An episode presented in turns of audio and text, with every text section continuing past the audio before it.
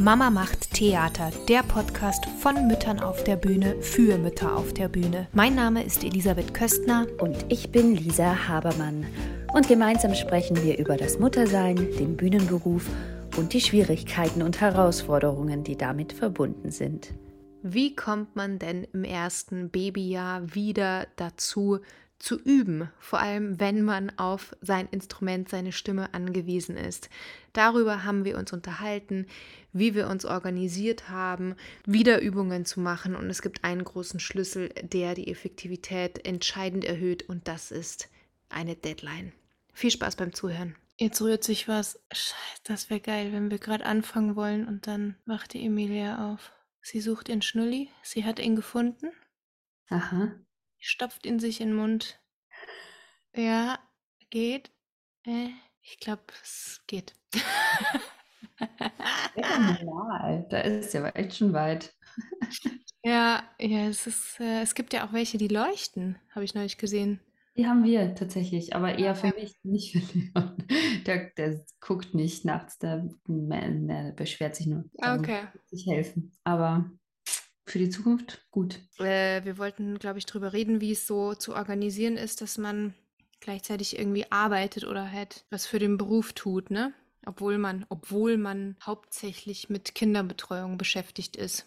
Genau, vor allem, ja genau, wie kriegt man, wie kriegt man das irgendwie im Tag unter, dass man mal in Ruhe üben kann, sich vorbereiten kann. Wie ist es der Stimme generell so gegangen? Mhm. Ich kann mich ja daran erinnern, dass ich dich mal auch angeschrieben habe, weil ich wirklich total irritiert war, weil meine Stimme so komisch war. Also ich ja. habe richtig gemerkt, dass ich so Wassereinlagerungen hatte und dass ich so äh, einfach so heißrig war die ganze Zeit und ich wusste nicht, was das ist, ob das jetzt so bleibt, ist da jetzt was kaputt.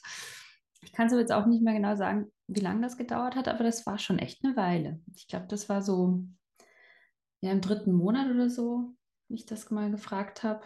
Du hattest das ja nie, ne? Doch, doch. Also ich habe es auf jeden Fall gemerkt und meine Brüche waren halt extrem. Mhm. Mhm. Aber das war schon in der Schwangerschaft so. Und ich glaube, es war halt eine Kombi aus Corona und nicht singen und ähm, also überhaupt nicht mehr im Training sein durch die Schwangerschaft und nicht spielen und nicht singen und dann auch noch Wochenbett und so. Ich glaube, das mhm. war so das, das Ding. Aber ich habe das voll gemerkt und auch was du beschrieben hast mit dem, also ich hatte es immer so das Gefühl, die sind halt total dick, die Stimmbänder und es, ich, ich bin extrem schnell müde. Ja. Das war so und, und überhaupt gar keine Leichtigkeit, keine ja. Stimme. Das ist wahrscheinlich auch wegen der Urlaute, die man da bei der Geburt gemacht hat. Oh ja, das hat man ja nachher schon auch gemerkt, dass da echt was passiert ist während der Geburt. Ich, hab, ich war auch relativ heiß, so ein paar Tage. Aber ja, wenn man über Stunden den Schmerz wegtönt, ist das natürlich, ähm, ja, bleibt das nicht ohne Folgen. Aber ähm, ja, das hatte ich auch genau, diese Leichtigkeit hat mir so gefehlt. Da dachte ich auch, oh je, das war's jetzt mit Sopran, jetzt bin ich im Mezzofach gelandet. Das auch schön ist und auch manchmal charmanter sogar. Ähm, und irgendwie, ja, man muss das nicht werten, aber ich dachte einfach, ich bin jetzt woanders zu Hause stimmlich. Hat sich aber alles auch wieder so ein bisschen eingeruckelt. Wie hast du es denn, äh, wie hast du es denn gemacht dann? Also mit Üben? Wie, wann hast du angefangen, wieder irgendwie was zu machen? Wenn ich ehrlich bin, ich habe mir richtig Zeit gegeben. Aber ich hatte eigentlich schon eher Lust, aber ich wusste wirklich nicht, wie ich das machen soll. Dadurch, dass es bei uns schon so war, dass ja einen ziemlich, also einen zeitlich ziemlich anspruchsvollen Job hat ähm, und ich einfach da mich auch wirklich, ja, bekannt habe zum Zuhausebleiben mit Baby und ich mache das jetzt. Dadurch habe ich immer so eher die, die Rolle der Person hier eingenommen, die zurücksteckt, was, was den Beruf anbetrifft. Und das waren halt dann auch Übungseinheiten. Und dann ehrlich gesagt, so 8 Uhr abends hat man dann auch nicht mehr so Lust irgendwo und beziehungsweise wo, also man will ja auch keinem hier zu Last fallen. Ja, und dann habe ich zwei Konzerte angenommen. Und das erste war in Oberhausen im Stadion und das war auch so ein Open-Air-Ding äh, in, in Anlehnung an Michael Kunze und ähm, seine sein Werk. Und es war richtig toll. Und das war natürlich dann der Aufhänger. Da musste ich dann darauf hinarbeiten und habe mich dann mit meinen Nachbarn besprochen und bin dann mit Babyphone in die Nachbarswohnung und habe da geübt. Und das hat dann super geklappt. Also man, man findet Wege, wenn es dann sein muss. Und jetzt war es auch so, jetzt habe ich aber meine Eltern auch als Hilfe gehabt und war zu Hause für ein paar Wochen und habe dann da im Wintergarten, der quasi im anderen Eck vom Haus ist, geübt, wenn Leon geschlafen hat. Es ist trotzdem immer noch so, dass wenn er wach ist und ich da bin, dass ich schwer abschalten kann. Also da muss ich schon echt wegfahren. Wenn, oder, oder sie müssen mit ihm wegfahren. Aber ich habe einfach dann immer so ein Ohr beim Kind oder das Gefühl, dieses schlechte Gewissen, ich, ich müsste eigentlich vorderrangig jetzt für ihn da sein. Auch wenn alles besprochen ist. Das ist echt total nervig, ehrlich gesagt, weil das ist überflüssig, ähm, es ist für ihn gesorgt und äh, da müsste ich mich auf meins konzentrieren können. Und ich mache das trotzdem meistens erst, wenn er schläft. Das aber geht mir aber genauso. Also es ist immer, das war auch voll das Thema, weil die Wohnung in Hamburg ist relativ klein und selbst wenn wir gesagt haben, du gehst jetzt in den Raum und ich in den Raum und dann arbeiten wir da, auch wenn äh, Emilia geschlafen hat, dann war es trotzdem so oder wenn wir verteilt haben, einer ist jetzt zuständig, der andere konnte nicht konnte da nicht abschalten. Und deswegen haben wir dann ein Open Off, äh, also so, äh, so ein Open Workspace dazu gemietet. Und dann konnte quasi einer immer ins Büro fahren. Das toll. das, voll nachvollziehbar, ja. Genau. Also nicht zum Singen, ne, weil das war ja quasi ähm, das war wirklich für so E-Mails checken, Akquise machen oder hier meine, meine Kurse vorbereiten oder geben. Äh, und da haben wir dann halt immer uns, da wir die Möglichkeit hatten, da keiner Vollzeit gearbeitet hat, haben wir uns halt immer sozusagen einen Stundenplan gemacht und äh, aufgeteilt, dass jeder am Tag ich glaube, wir haben angefangen mit zwei Stunden hat jeder und dann sind wir hoch auf drei. Und wenn jeder, wenn einer so eine Abgabe oder ich einen Kurs hatte, dann, dass man vier Stunden am Tag im Büro sein konnte. Das ist echt Wahnsinn. Ihr wart da echt organisiert. Aber gut, man muss auch sagen, eure Lebensumstände haben das halt auch irgendwo möglich gemacht. Das war eigentlich ziemlich cool, wenn es funktioniert hat, ne? Und manchmal ich weiß nicht, ob du das auch kennst, aber wenn man da irgendwie so müde ist und dann hat man keinen Bock, jetzt einen Plan zu machen, Mhm. Und, und, und will so weiter so ins so reinleben. Also wie, also keine Ahnung, bei uns war das halt vor dem Kind, haben wir halt aufgestanden und dann irgendwann überlegt, was geht ab so. Und so richtig, wie man es halt macht am Theater, ne? Man kriegt auch den Probenplan Tag vorher und so für den nächsten Tag und äh, das funktioniert halt nicht, ne? Also da kommt man halt dann nicht hin, dass man die Zeit hat, was zu machen, weil es ja auch so schön ist. Also das ist der Hauptgrund, das ist eigentlich cool, dass eben die Familienzeit so schön ist und man dann einfach zusammen rumhängt. Ja. Und dann aber irgendwann halt immer dieser Druck ist, so, oh, eigentlich muss ich ja noch diese Mail schreiben und das machen und das organisieren. Und wenn es keinen Plan gibt und man sich nicht losreißt und sagt, nee, ich fahre jetzt ins Büro, dann gibt es Streit. Ja, dann passiert es also, auch nicht. Genau, dann passiert es nicht und dann ist einer ungemütlich und dann, ähm, also das ist was, was wir irgendwie gemerkt haben, egal wie unangenehm es war, diese Pläne zu machen, dass das echt enorm wichtig war. Und ich bin auch gespannt, ob wir das irgendwie schaffen, weiter so durchzuziehen, weil im Moment ist ja alles durcheinander, weil erst habe ich gearbeitet und jetzt arbeitet Peter gerade. Deswegen hatte dann immer einer sozusagen Vollzeit Kinderbetreuung und der andere war Vollzeit im Job. Und jetzt sind wir dann wieder sozusagen so ein bisschen 50-50 und müssen schauen, wie wir es organisieren. Aber was bei mir schon eine Zeit lang ging, ähm, ich war, ich glaube, nicht besonders effektiv, aber sozusagen meine Me-Time war eine Zeit lang, dass ich Gesangsübungen mache und Emilia ist im Raum. Also in mhm. Hamburg dann irgendwie so zwischen sechs und sieben habe ich da irgendwie angefangen mit so Lip-Drill-Zeug und sowas. Aber es war, glaube ich, echt nicht effektiv, weil bei mir kam das erst wieder auch, so wie du es beschrieben hast, mit der Deadline eines Konzerts. Ich habe gemerkt, die Stimme kommt langsam wieder so eigentlich zehn Tage vor der Premiere von den Musketieren. Wo ich mm. immer für die Hauptproben und für diese ganzen Durchläufe habe ich mich halt gescheit eingesungen. Mhm. Und dann singst du halt irgendwie jeden zweiten Tag Zeug. Und dann war es auf einmal so, okay, krass die Lücken schließen sich. Puh. Ja, ja, ja. Aber davor, ehrlich gesagt, also klar, da ein bisschen rumgelipdrillt und mhm. ähm, aber es ist echt, wenn man, also wenn das nicht regelmäßig passiert, ne, und man macht halt irgendwie alle zwei Wochen mal einmal so ein Ding oder sowas, dann ja. Und, und auch aussingen, also das ist das. Ich habe halt sehr viel Stimmpflege so gemacht, ab und zu so ein bisschen NG-Zeug und dann mhm. halt mal so mhm geguckt, dass die Feinmotorik, ob da noch was da ist, aber so das, das Rumballern sozusagen, ne? Und halt mit voller Stimme zu singen. Das, ja, und das ist aber auch so ein bisschen dieses Loslassen, ne? Dann auch ja. wirklich mal richtig reinzugehen in, in dein Instrument und gucken, wie sich das anfühlt. Und dazu muss halt auch der Raum da sein. Also ich habe da auch meine Probleme. Ich kann auch nicht in jedem Raum ähm, oder ich kann nicht jeden Raum füllen mit meiner Stimme. Das manchmal klappt das einfach dann nicht und dann bezieht man es aber immer auf sein Können und auf das, was, was geht. Aber dabei ist es vielleicht eher einfach die, die Situation des Loslassens und des, ähm, des Reingehens in, ins Material. Und ich habe auch jetzt äh, gemerkt, also unser Wintergarten bei meinen Eltern ist sehr mhm. hoch und groß. Und dennoch, ich war da zwei Wochen und ich habe wirklich wie ein Affe, ich habe jeden Tag geübt weil ich, ich habe dir das sogar geschickt. Ja. Ich habe diesen, diesen Song geübt, den ich wirklich persönlich ähm, an alle, die das Konzert sehen werden, sehr schwierig finde. Ich hoffe, ihr habt Spaß damit dennoch. Und es klingt nicht schwierig, aber äh, ich kann es ja auch sagen, Rosen ohne Dorn von Ludwig II. Ein Song von Sissy, wunderschön, so sphärisch und auf der Bühne schwebt sie quasi über diese riesen Drehbühne vor zum Publikum und das ist so, ja, ganz toll.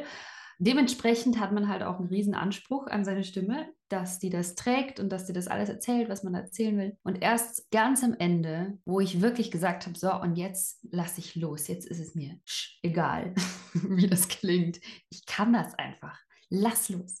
Und das war dann wie so ein ähm, Ding, wo ich wirklich auch nochmal mich an diese Geburt erinnert habe, wo, äh, blöd gesagt, wirklich, wo ich noch hm, irgendwie untenrum nochmal so, so den Lift weiter ins Becken runtergehen habe lassen und, äh, und einfach nochmal ein Stockwerk mehr in mir mitgeschwungen ist. Und das, das hat sich dann endlich rund angefühlt. Aber das war wirklich ein Weg dahin, muss ich schon sagen. Aber da hat dann dieses Kind kriegen und den Körper nochmal neu wahrnehmen, plötzlich irgendwie den Kreis geschlossen. Also das war schon, schon ein schönes Erlebnis, dann die Stimme so zu spüren oder den Körper so wahrzunehmen beim Singen. Voll schön. Hm.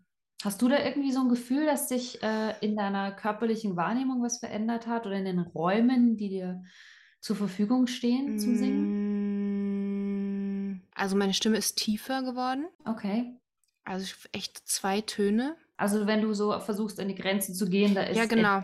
Ja. Also zum Beispiel, ein Beispiel ist ja hier immer das tolle I'm Not That Girl von Wicked. Oh ja. Mhm. Ähm, genau, habe ich irgendwie, das, da war die Audition kurz bevor ich schwanger wurde. Und das habe ich halt äh, krass geübt und so. Und da weiß ich noch, da ist ja irgendwie so ein, ich glaube, es ist ein E. Mhm. Das hatte ich echt, da musste ich mich krass einsingen und konzentrieren, loszulassen. Und vor allem, wenn, dann, wenn du vorher halt frei und schwerelos singst, dann äh, no chance, ne? Also, Allgemein eigentlich, wenn ja, voll, eine Folge machen. Voll. Ich glaube, im Stück kommt es ja eh andersrum, von daher. Ja. Aber das ist easy jetzt. Interessant. Ja, das ist echt krass. Und ich glaube, es hat aber auch, was du gerade beschrieben hast, mit dem Loslassen zu tun, dass man irgendwie so ein Gefühl dafür hat, was das jetzt heißt. So, das irgendwie zu sagen, ja, und nicht unter Spannungen rumhängt, so, also. Das ist es. Es ist, Ja. glaube ich, diese Reife zu wissen, es ist gut. Die Stimme ist gut, wie sie ist. Lass sie los. Und ich glaube, dass wir auch ganz oft also ich habe ja in den letzten Jahren begonnen, klassisch äh, zu trainieren. Mhm. Und ich habe ganz oft das Gefühl, dass ich von meiner eigenen Stimme zurückschrecke, weil wir einfach vom Musical gar nicht so gewöhnt sind, diese, diesen Fluss mhm. zu produzieren oder zuzulassen, wo die Stimme einfach fließt, ohne einzugreifen. Und wenn du dann eben so ein Lied übst, wie ich das jetzt machen musste, die, die ganzen zwei Wochen, und merkst, ja, blöd, wenn ich da diesen Fluss nicht zulasse und eingreife, dann klingt das doof, weil plötzlich verändert sich das Vibrato und es funktioniert nicht.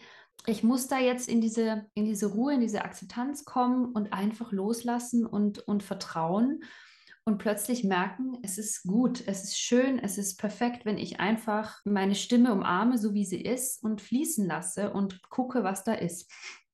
Weil ich glaube, dass halt ganz viel passiert im Musical, dass man in, interpretiert und glaubt, Interpretation bedeutet, mich verändern müssen, mich, mich anpassen an das Genre an, oder an diesen Stil, an die Stilistik. Und bis zu einem gewissen Maß ist das, glaube ich, in Ordnung, solange man seinen, seinen Kern nicht verliert, sein, mhm. seine Stimme. Und ich wusste jahrelang nicht, was meine Stimme ist. Und jetzt nach der Schwangerschaft habe ich keine Lust mehr, eine andere Stimme zu nutzen. Ich möchte mit meiner Stimme singen.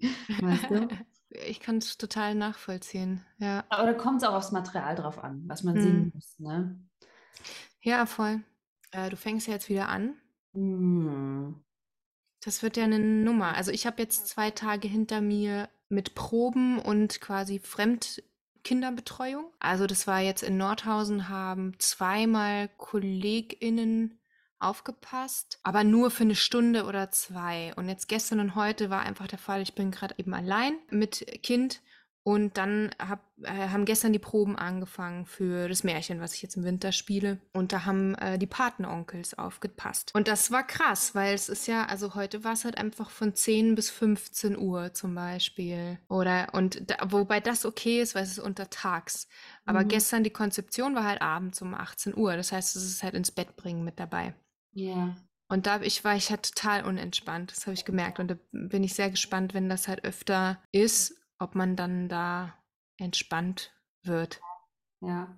Und auch das Gefühl von das abzugeben, ne? Also habe ich heute beim Nachhauseweg habe ich dran gedacht, ich so dachte, boah, ist das schon, ist man jetzt eine scheiß Mama, wenn man jetzt dann halt, weil wir halt einfach diese Arbeitszeiten haben, die abends sind, dass halt einfach dann jemand anderes das Kind ins Bett bringt. Wenn's, und halt vielleicht auch nicht der Papa, sondern eine Babysitterin oder ein Babysitter. Ja, ja, ja. total. Also das ist wirklich. So Gedanken hat man, ne? Ja, ja, die habe ich jetzt schon, obwohl das dann zum Glück in meinem Fall die Oma sein wird. Klopf auf Holz, dass sie gesund bleibt und das alles machen kann. Wenn nicht, habe ich eh echt ein Problem. Das ist schon echt eine Nummer. Man, man hat ja einfach diese Verantwortung und äh, spürt die in jeder Zelle seines Körpers. Mhm. Ja, und das abzugeben, auch wenn du weißt, es geht dem Kind gut und es ist einfach deine Aufgabe eigentlich. Ne? Mhm. Ich habe auch letztens mit einer Kollegin gesprochen und sie hat gesagt, im Grunde genommen, das Beste für Leon wäre, dass du immer da bist. Mhm. Und das war schon hart. Denk mal dran, was das Beste für Leon wäre. Ich weiß nicht, ist das das Beste? Ja, das, also ich, ich frage mich, wie lange das so ist. Weil ich glaube schon, dass irgendwann ein Punkt kommt, wenn man den, wenn man das, die, die, einfach die Grundfeste von dem Kind so weit stabil schon etablieren konnte durch die äh, Zeit mit ihm, dass, dass es ihn dann ja bereichert, andere Leute um sich mhm. zu haben, denen er auch vertraut, ne, wenn man das aufbaut. Ich glaube schon, dass wenn man es klug macht und vorausschauend plant, dass die Kinder eigentlich davon profitieren sollten. Also im besten Fall, wenn es gut läuft. Klar, es kann immer auch sein, dass ein Kind vom Charakter her das einfach nicht so gerne hat, aber dann kann man sich ja auch anpassen ne? und seinen Schlüsse draus ziehen. Man kennt ja sein Kind. Was ich gemerkt habe und auch äh, lustig, weil ich in Tecklenburg auch ein ähm, Musical-Paar besucht habe, die ein Kind haben, die Johanne. Das war lustig, weil die halt sind ähnlich alt und halt total offen. Mhm. Und in, sowohl bei uns als auch bei denen war es so, dass sehr früh Leute aufgepasst haben. Mhm. Und das ist halt teilweise auch, also auch gruselig, will ich auch nicht irgendwie ähm, kleinreden, ne? weil halt die Kinder ja auf jeden total offen zugehen und da muss man sicherlich dann nochmal so ein bisschen in die Richtung gehen, ähm, ist jetzt nicht jeder dein Freund, ja. aber das ist jetzt, das fand ich irgendwie so spannend, das irgendwie zu sehen, dass es halt so ähnlich war, ne? Dass eben beide, in beidem Fall halt eben wie früh Leute von außen, die auch nicht Familie waren, geholt mhm. haben, die halt dann mal ähm, die Kinder ins Bett gebracht haben. Und das jetzt, und dass wir die Fremdelphase übersprungen haben. Also mhm. bei beiden Kindern war das so. Ja, hatten wir auch nicht. Ich habe immer darauf gewartet, aber kam, kam nicht wirklich. Also vielleicht kommt es noch. Ja. Und es war ja auch super schön, als ich bei dir war und die Kinder haben total krass miteinander gespielt und überhaupt, als wären die irgendwie Best Friends so. Total harmonisch. Ja. Habe ich noch nie vorher erlebt. Auch so ganz ruhig. Mhm. Jan war total irritiert, als er nach Hause gekommen ist und wir waren alle, die Kinder und wir beide, wir waren so total ruhig und tiefenentspannt und haben so gedämpft gesprochen und auch miteinander hergearbeitet, den Lavendel abgeknipst. Ja. Also, was ist ja, was geht hier ab?